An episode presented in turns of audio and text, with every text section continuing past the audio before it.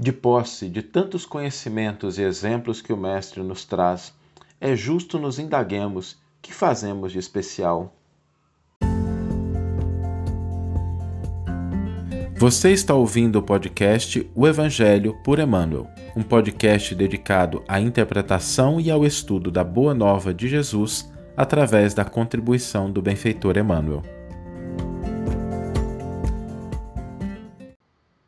Hoje nós vamos refletir sobre algo muito especial, que é uma pergunta que Jesus dirige a todos aqueles que se propõem a buscar os seus ensinos, a se aproximar, a ter realmente essa proposta de vivência do cristianismo.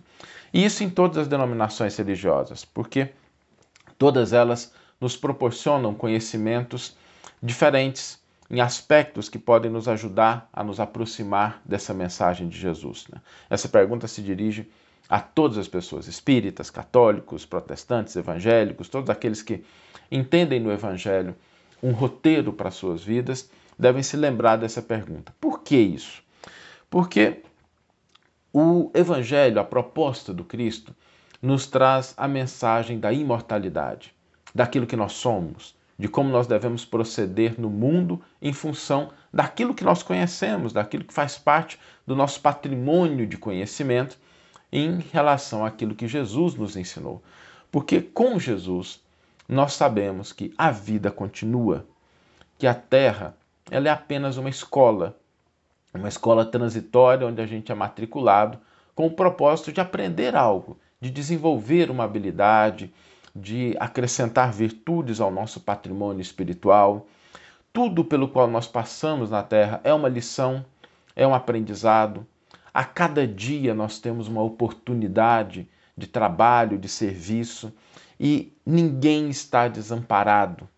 Jesus nos deixa isso muito claro quando ele promete que nenhuma das ovelhas que meu Pai me confiou se perderá, ninguém está desamparado.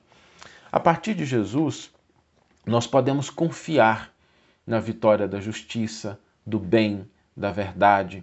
A gente pode entender que o amor e a fraternidade valem a pena, que o sacrifício muitas vezes é a rota que nos proporciona crescimento e iluminação. Tudo isso nós sabemos a partir do exemplo dos ensinos de Jesus.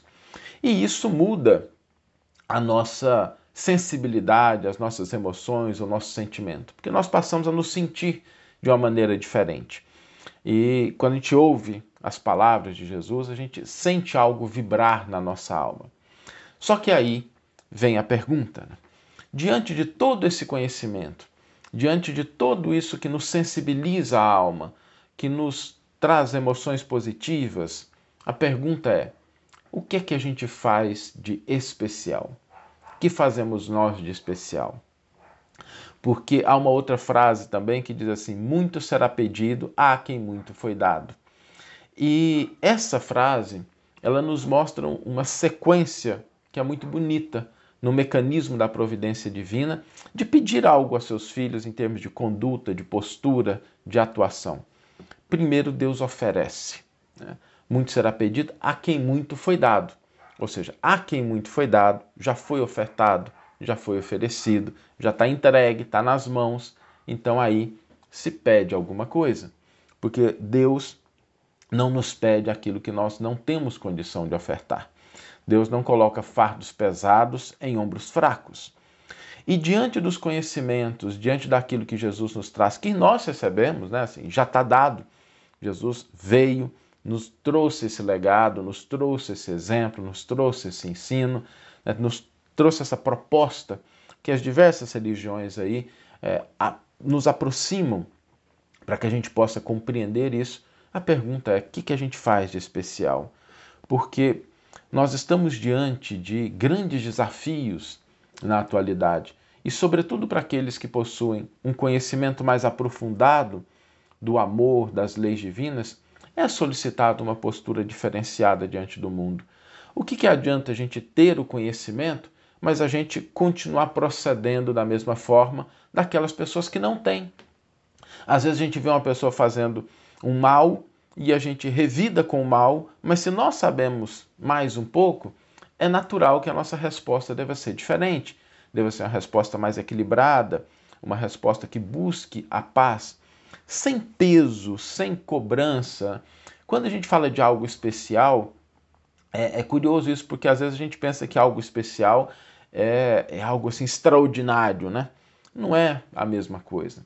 Quando Jesus nos convida a fazer algo de especial, nós devemos pensar em dois aspectos, né?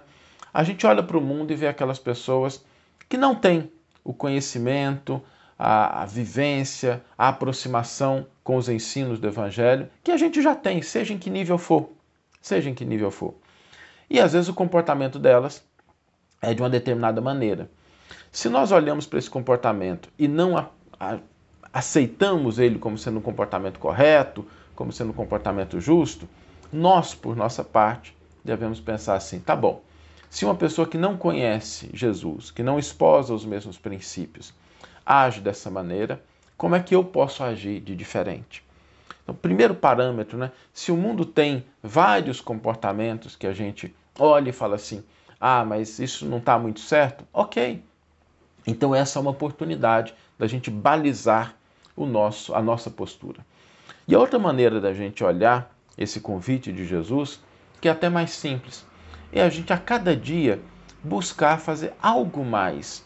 Não precisa ser muita coisa, não precisa virar santo do, da noite para o dia, porque isso não existe. Né? A natureza não dá saltos. Mas se a cada dia a gente buscar fazer alguma coisinha a mais, amar um pouco mais, ser um pouco mais fraterno, silenciar um pouco mais, ouvir um pouco mais, praticar os ensinos do Evangelho um pouco mais, nós vamos responder essa pergunta do Cristo de uma maneira positiva. Porque Jesus nos ofereceu muito em termos de ensino, de exemplo, de orientação já dispomos desse patrimônio espiritual. Agora compete a cada um de nós aproveitar isso a benefício de nós e do nosso próximo, fazendo alguma coisinha a mais da grande oportunidade que nós temos de começar um dia, né? um dia que nos abre várias oportunidades, que a gente possa de fato aí buscar esse elemento de fazer algo mais, porque essa é a pergunta que Jesus dirige a cada um daqueles que se propõem a seguir a estrada que ele começou. Vamos ler agora a íntegra do versículo e do comentário que inspiraram a nossa reflexão dessa manhã. O versículo está em Mateus 5,47 e diz o seguinte: Que fazeis de extraordinário? E Emmanuel vai intitular o seu comentário Que fazeis de especial? Iniciados na luz da revelação nova, os espíritas cristãos possuem patrimônio de entendimento muito acima da compreensão normal dos homens encarnados.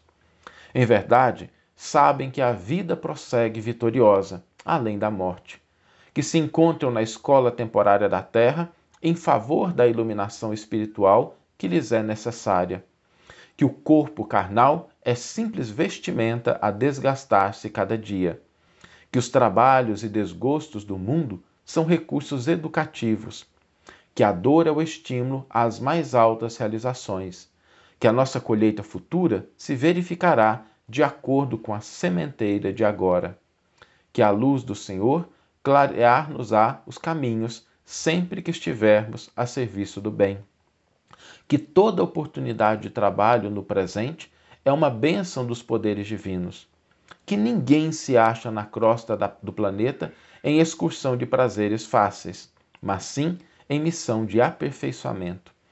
Que a justiça não é uma ilusão e que a verdade surpreenderá toda a gente.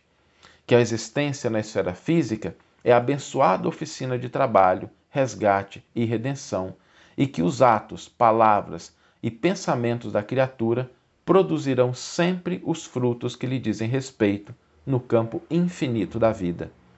Efetivamente, sabemos tudo isso. Em face, pois, de tantos conhecimentos e informações dos planos mais altos a beneficiarem nossos círculos felizes de trabalho espiritual, é justo ouçamos a interrogação do Divino Mestre: Que fazeis mais que os outros? Que tenhamos uma excelente manhã, uma excelente tarde ou uma excelente noite e que possamos nos encontrar no próximo episódio. Um grande abraço e até lá!